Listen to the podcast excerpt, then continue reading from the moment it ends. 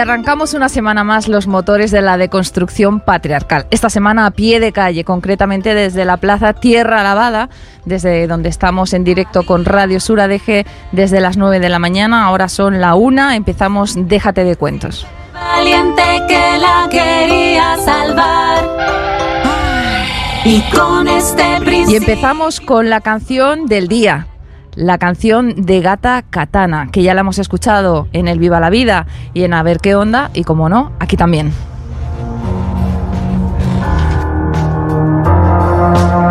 Yo no camelo perfumes de Nina Ricci, sin más del libro de la Silvia Federici. Será mejor que traten mejor esas bichis, no sea que de repente me escuchen y se compinchen. Os lo tengo dicho, os lo dejo hecho al punto. La teoría King Kong no apunta, facilita ¿Me oyes, tronco. Gonzalo? Deja de poner impedimentos, deja de ser un experimento, déjame ser otra cosa que no sea un cuerpo, deja de follarme con los ojos ya de paso cuando paso por la calle sola en todo momento, porque me cago en todo. Yo, en pleno siglo XXI, que tenga que venir la Ana, rebatía a Freud. La tradición es larga desde Nietzsche hasta Unamuno, de Aristóteles a Darwin, desde Franco hasta Rajoy. Barros, Y como decimos, Gata Katana, Ana Isabel García Lorente, falleció en marzo de 2017 con apenas 26 años, pero nos dejó cuatro discos de poesía cruda, íntima, feminista y plagada de referencias históricas y literarias como este tema Lisístrata. la primera defensora de la ley Y vamos a ir entrando en materia porque este programa especial 8M, 8 de marzo, eh, tenía que contar yo con miembros del Consejo por la Igualdad de ADG como no podía ser de otra manera. Hoy tengo conmigo a quien, a Alba González Fernández, que ella es la portavoz del Consejo por la Igualdad, además de activista, y a Sheila El Haye Sánchez, criminóloga especializada en violencia de género y también perteneciente a la Asociación Domitila Hernández y al Consejo por la Igualdad de ADG. Bienvenidas. Buenas. Muchas gracias. Uy, te escucho súper fuerte, Sheila. Vale, está bien. Ahí, vale. Es que sí, sí, Vale. te escucho bien, te escucho bien. Bueno, antes hemos hablado del origen del Día eh, de las Mujeres, del Día Internacional de las Mujeres, que se remonta al 8 de marzo en 1875, eh, cuando aquellas más de 120 trabajadoras de la fábrica textil en Nueva York fueron asesinadas por la policía mientras hacían huelga por la igualdad salarial. Ahí nace, por eso nace esta efeméride. Eh, muchas personas dicen que incluso el color violeta viene de ahí, del color del humo que salía del incendio de esas fábricas. Eh, aunque bueno, hay otras teorías ¿eh? que dicen que es la mezcla del azul y el rosa que da el morado, que también era el color de las sufragistas. Bueno, hay varias teorías, pero, pero en fin, eh, el violeta también es el color de la, de la dignidad. Eh, como dice el lema que hemos lanzado desde ADG, aún queda mucho por hacer, ¿verdad, chicas? Muchísimo, la verdad. Em, bueno, al final el día de hoy nos da la luz y la voz como cualquiera de los otros días que for- conforman el año, pero digamos que tenemos una luz especial en el día de hoy que nos permite hablar más profundamente y que quizás muchas más personas eh, escuchen este tipo de problemas y de temáticas que nos afectan, insisto, día tras día, pero que, bueno, pues em, porque al final vivimos en un mundo lleno de problemas, no siempre se escuchan de la manera que se tienen que escuchar y que requieren que al final paremos el mundo, porque bueno, ya sabemos el lema de que si las mujeres paramos se para el mundo, también paremos eh, de, de pensar en el resto y focalicemos nuestra atención en temas tan importantes como es la mujer y todas las dificultades que nos encontramos día tras día eh, nosotras. La lucha tiene que ser los 365 días del año, pero evidentemente hay un día en el que alzamos aún más la voz para hablar de muchas cosas que están todavía pendientes. Eh, muchas cosas pendientes en todo el mundo. Pero bueno, nosotros hablamos desde nuestra realidad donde todavía nos falta avanzar. Porque a veces nos dicen, no, están peor las mujeres de no sé dónde. Eh, sí, efectivamente, ellas están luchando, nosotras les damos voz también desde aquí, pero eso no invalida la lucha que podamos traer desde, desde, desde España y desde Canarias, ¿no? desde nuestra realidad. Eh, hay muchos términos pendientes. Algunos los hemos tratado en el calabozo de la RAE junto a Alba, ¿verdad, Alba? Hemos hablado de brecha salarial, de la diferencia entre sexo y género, hemos hablado de qué es la socialización del género, sobre el edadismo, la segregación horizontal, el techo de cristal, el techo de diamante, la conciliación, la sororidad, muchísimo, muchísimos términos, pero parece que son inagotables, ¿no? Y hoy vamos a hablar de algunos de ellos, ¿no? Por ejemplo, hablemos del patriarcado, que parece que es la palabra que lo ah, engloba todo y lo resume. Sí, realmente el, el, patriarcado que ahora pensándolo es extraño que no hayamos comenzado el calabozo de la verdad con esa palabra, ¿no? Sí, es verdad. Pero, pero bueno, en ese momento teníamos varios intereses, como tú dices, el glosario por suerte es muy extenso, por suerte las feministas hemos buscado maneras de ponerle nombres y nombres efectivos a nuestros problemas, pero el patriarcado desde luego es la base, ¿no? Y es que es ese sistema de dominación que, bueno, que está institucionalizado en el cual, pues bueno, lo, los hombres predominan sobre las mujeres y lo masculino también sobre, sobre lo femenino. Hay que entender que lo masculino y lo femenino, pues son estereotipos al fin y al cabo, pero sí es cierto que estos estereotipos eh, se generan, surgen con el objetivo de mantener esta, esta situación de dominación mediante lo cual, pues, bueno, a través de eh, hacer que todo lo masculino esté relacionado con la fuerza, con,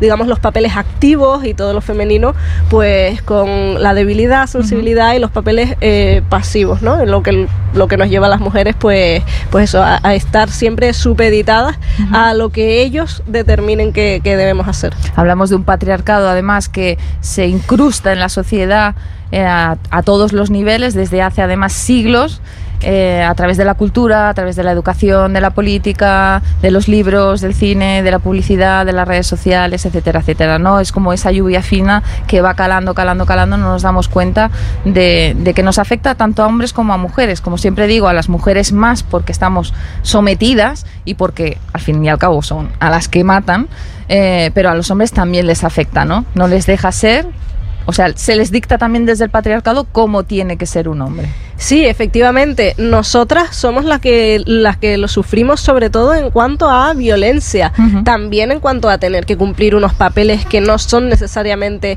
eh, lo que nosotras somos, es decir, no son como nosotras queremos ser. Pero efectivamente, aunque ellos en cuanto a violencia no les afecte igual, o por lo menos no de violencia de nosotras hacia ellos, porque esa es otra parte también, por lo general, cuando el patriarcado ejerce, cuando los hombres sufren una violencia basada en, en, el género, en los estereotipos sexistas, no suele ser tanto por parte nuestra como por parte de otros hombres, otros que, hombres que, que, por decir así, no pueden entender que, que algún hombre pueda querer. Eh, digamos, tomar el papel de lo que ellos han marcado que debemos hacer nosotras. No, no entienden que a lo mejor un hombre pueda eh, desear eh, tomar un papel más de cuidado, uh -huh. un papel, eh, pues pues entre, entre comillas no, no tan macho, que es tal cual ese estereotipo que, que, bueno, en el cual el hombre tiene que ser continuamente el, el, eh, la persona activa que toma las decisiones, que además es violento. El protector, el defensor, el sí. salvador, el príncipe, el que actúa, el que provee, el proveedor y el que toma las decisiones, porque uh -huh. tiene asignado todos esos roles, ¿no? Que también, bueno, pues es una presión para ellos, pero como digo, nosotros somos, nosotras somos las que estamos en el, en el papel peor, ¿no? Relacionado con el patriarcado hay una serie de conceptos eh, que están relacionados con el cuerpo y se me ocurre, por ejemplo, el de explotación sexual, el de cosificación, el de explotación reproductiva, incluso el de pornografía de revancha. Son como cuatro términos que tienen mucho que ver con el cuerpo y con, y con cómo se, no, se explota el cuerpo de las mujeres, ¿verdad? Sí, a ver, eh, yo por si le, si puedo eh, dar pie, digamos, un poco a entender esa, esa idea de pornografía de revancha, voy a tomarte el relevo en cuanto a cosificación, ¿no? Que yo creo que es eh, lo que al final acaba eh, digamos, la cosificación la entendemos como ese proceso mediante el cual a nosotras, a las mujeres, se nos reduce a, a nuestro cuerpo como si este fuera un objeto, es decir, como si no fuéramos nosotras eh, que, que, habitamos, bueno, y esto de habitar o que somos ese uh -huh. cuerpo. Nosotras existimos, eh, somos un ser sintiente y sin embargo, la, tanto la pornografía como las publicidades sexistas que utilizan nuestro cuerpo cuerpo como simple objeto de deseo, nos reducen a, a un objeto de uso, de usar y tirar. A un incluso. instrumento de placer para el hombre. Exactamente, exactamente. Entonces, solo se, les servimos a ellos y en la medida que, que les servimos, eh, somos útiles en cuanto pasamos a ser individuos con Mm. nuestra propia agencia, pues, pues ya no somos tan deseables. Ya no, no. Y la publicidad nos ha utilizado también para, para vender objetos, que Hmm. eso es otra, ¿no? Vendes el coche y pones a la chica guapa en bikini al lado limpiando el coche, ¿no? Como si... Es una decoración, Como simplemente. si, como, somos si una lleva- decoración. como si comprando el coche fueras a comprar a la chica o algo parecido, ¿verdad? Total, Sheila? total. Hay un dicho que de hecho dice cuerpo sí, pero cosa no. Es Mm. decir, cuerpos tenemos todos y todas y nosotras pues somos libres de utilizarlo como queramos. Pero cuando son otras personas que sin nuestro consentimiento utilizan esas imágenes o esos vídeos que nosotros generamos, de aquí te voy a hacer un enlace Venga. a la pornografía de revancha Sí. o eh, bueno, como más conocido es el, el revenge porn, que bueno, di- digamos que consiste en la difusión de material íntimo, sexual, sin, la, sin el permiso de, de la mujer que efectivamente lo envía. Eh, y bueno, este es un fenómeno que se está dando mucho en mujeres en, bueno, en chicas jóvenes. Eh, yo sobre todo sí que me he dado cuenta últimamente dando charlas en, en institutos, talleres y demás, que hay una normal- normalización de, de estos hechos muy grande y que por eso donde a lo mejor yo pensaba que en mi generación se había conseguido erradicar un, un poco de alguna manera o luchar contra él o hacer conciencia, a día de hoy me doy cuenta que, que no, que todavía realmente estamos en ello, pero se generan nuevas situaciones que donde antes no existían y habían eh, pues problemas que estaban por solucionar, ahora todavía eh, se generan mm, eh, criminalidades nuevas, por así decirlo. Sí. Entonces, bueno, Bueno, eh, para quien no lo sepa, la pornografía de revancha de la que está hablando Sheila es un fenómeno que se produce cuando una persona, normalmente un chico o un hombre, envía imágenes sexuales registradas de su pareja o de su expareja, normalmente una chica o una mujer, a una página web pornográfica.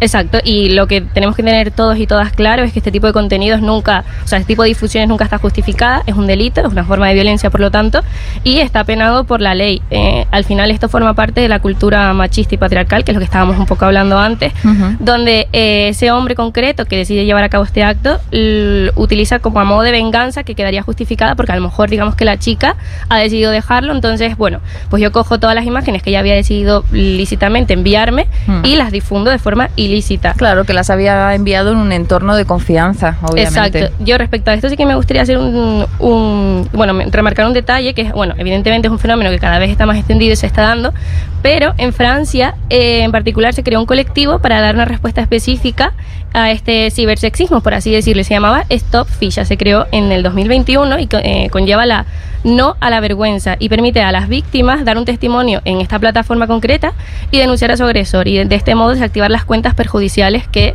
se generan porque a través de de la pornografía de revancha también se ha creado una serie de páginas web donde la gente paga para obtener también este tipo de contenidos aún a sabiendas de- del daño que se genera eh, a, la víctima a posteriori y demás.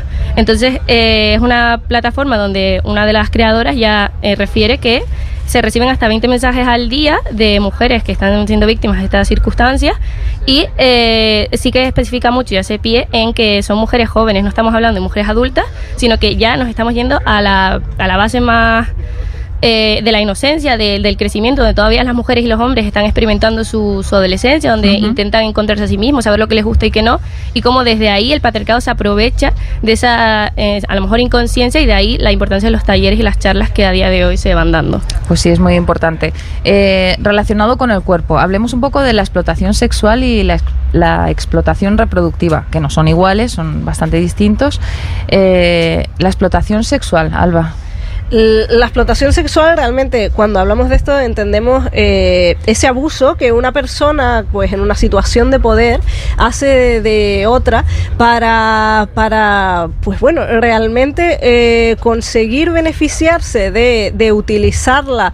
Esto siempre por lo general, eh, aunque esté hablando en términos, pues sin género, pues suele ser eh, un hombre que utiliza a, a una mujer como, bueno, pues simplemente como un bien, eh, la explota haciendo que él le le haga pues favores sexuales eh, por llamarlo de alguna manera o la utiliza prostituyéndola para eh, pues subsistir a, a costa de realmente de, de ella, de su cuerpo, de su, de digamos, eh, su consentimiento, porque esta me parece una parte muy, muy importante, ¿no? El hecho de, de, de que esto, esto yo creo que mucha gente lo, lo identifica rápidamente con, pues bueno, los proxenetas y demás, pero, pero hoy en día con OnlyFans, con cosas así, hay tantas, hay tantos hombres que llegan a tener como esa, esa ilusión, digamos, de vivir a, de, del OnlyFans de sus parejas. Esto ya ha sido un Sí, es muy problema. Mm. muy, muy, muy fuerte.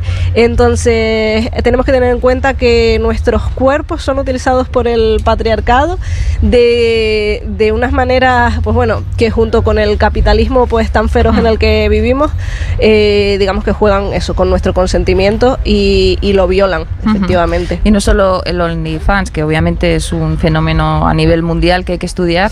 España ha sido tradicionalmente un lugar de tránsito y destino para las víctimas de tratas de seres humanos. Mm. Y esta situación ha derivado en que se ha convertido en una de las actividades criminales más rentables en nuestro país, especialmente por sus vinculaciones con la explotación sexual. O sea, eh, y las cifras, bueno, como siempre ahí las avalan, ¿no? Entre 2017 y 2021, el total de víctimas de trata de personas, pues un 61% lo eran con la finalidad de explotación sexual. Estamos hablando de mujeres vulnerables, otra vez. Entonces, eso de el trabajo sexual, que yo le corregía anteriormente a mi compañero David, no es tal, no es un trabajo sexual, es una explotación sexual. Que no tiene que ver con la explotación reproductiva, pero también involucra al cuerpo de las mujeres. Sí, efectivamente. Al final es el, el cuerpo de las mujeres el que siempre es utilizado para el beneficio de quienes. Yo creo que ahí esa es la pista que tenemos que, que seguir. Que son qué cuerpos son explotados, eh, qué cuerpos son utilizados pues prácticamente como ganado o como mercancía y eh, por parte de quiénes. Eh, porque desde luego eso, cuando estás, ah, cuando me mencionas el tema de la explotación reproductiva, sí, efectivamente, mucha gente lo ve como una cuestión bastante diferente, porque a lo mejor pueden estar de acuerdo en que el consentimiento comprado o el consentimiento, eh, o, bueno, o el que no existe en el caso de las mujeres de trata, eh, a lo mejor es una, es una cosa que es más obviamente moralmente cuestionable, pero con el tema de la explotación reproductiva existe esta falsa idea de, bueno, de que de esa libre decisión eh, de, digamos, dejar donar tu cuerpo, por decir así, para que otras personas, pues, gesten sus hijos Puedan ser en, padres o en madres, sí. Es Ser no- hay- padre y ser madre no es un no derecho. es un derecho, eso que iba a decir. Ser padre o madre no es un derecho.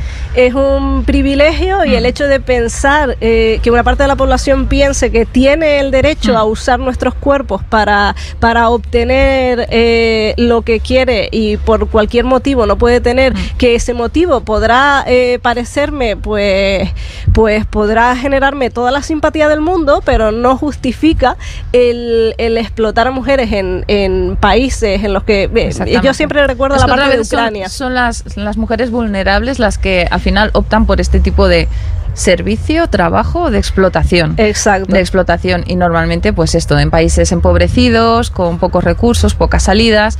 Eh, se está hablando de granjas incluso de mujeres embarazadas que si el niño sale defectuoso con alguna discapacidad eh, los padres adoptantes tienen el derecho de Sí. desecharlo. Entonces la madre se tiene que quedar con ese bebé. O sea hay una serie de cosas increíbles. Incluso la última que se planteó no sé si la visteis que saltó a redes sociales desde un congreso de bioética además es que me hace gracia que sea desde ese marco desde donde salga se planteaba la posibilidad de que las mujeres que estaban en coma pero que eran eh, todavía fértiles pudieran engendrar hijos a la carta eh, enchufadas a máquina. Bueno pues yo creo que esto ya es lo grotesco de lo grotesco y que se hayan encendido todas las alarmas porque vamos que si esto ni siquiera se plantee en un comité bioético pues es peligroso verdad Efectivamente. Total. Total.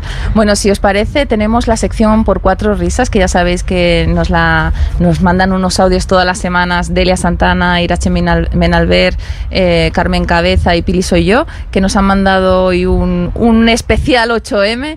Y si quieres, Gonzalo, desde el estudio nos lo puedes pinchar. Por cuatro risas. Hola, chicas, ¿qué tal? Buenos días, que ya están preparadas para la manifestación. Yo, yo he estado haciendo piernas esta semana. Tengo aquí un montón de gente por la calle. ¿Qué? ¿Qué? Eh, ¿Cómo lo ven? ¿A qué hora nos vemos? Hola, ¿qué tal, ños? De compras, de tiendas, hay perras.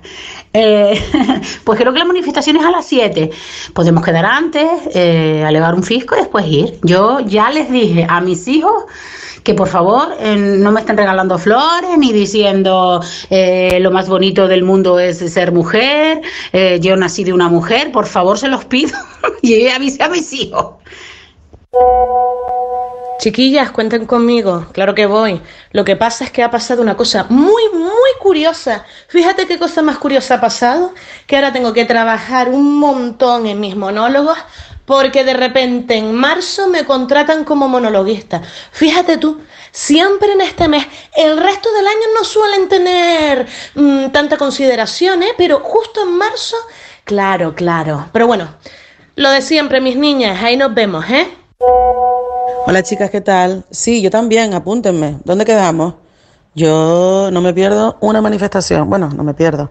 Que esta es la siguiente después del confinamiento, ¿no? Después de aquella. ¿Y ya tienen preparadas las consignas ustedes? Tenemos que llevar bien preparado lo que vamos a gritar.